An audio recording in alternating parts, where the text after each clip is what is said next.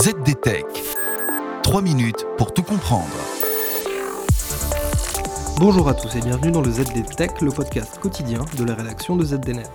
Je m'appelle Louis Adam et aujourd'hui je vais vous parler de Max Schrems, l'étudiant autrichien qui a fait bouger les lignes du droit européen en matière de protection des données.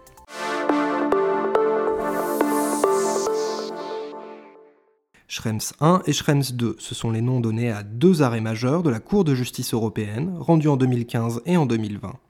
Ces deux décisions de justice sont venues rebattre les cartes en matière d'exportation des données personnelles, et comme leur nom l'indique, on doit ces deux arrêts à l'action en justice de Max Schrems. En 2011, peu de gens ont entendu parler de ce jeune militant.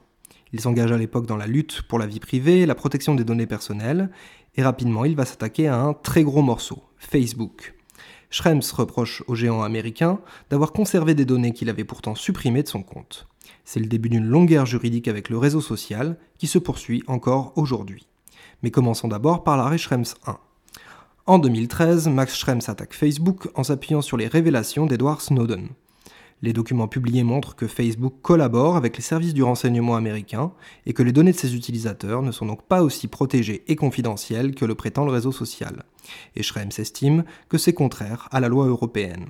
Après plusieurs allers-retours devant les cours de justice irlandaises, l'affaire atterrit devant les juges de la CJUE, la Cour de justice européenne. Celle-ci tranche le sujet et donne raison à Max Schrems, avec une conséquence non négligeable, elle invalide par là même le Safe Harbor, un texte qui encadrait jusqu'alors l'échange de données personnelles entre l'Europe et les États-Unis. Cette décision de 2015 est un petit séisme en matière de droit des données personnelles, mais ce n'est pas le dernier. Rapidement, la Commission européenne et le gouvernement américain parviennent à un nouvel accord encadrant les échanges de données, baptisé Privacy Shield. Le texte propose une version remaniée du Safe Harbor avec de nouveaux engagements, mais de nombreuses zones d'ombre subsistent, notamment sur la question de l'accès aux données par les services de renseignement américains. Max Schrems attaque donc le nouveau texte, toujours dans le cadre de sa procédure l'opposant à Facebook, et il s'appuie sensiblement sur les mêmes arguments que pour le Safe Harbor. On aurait pu croire que les rédacteurs du nouveau texte auraient retenu la leçon, mais non.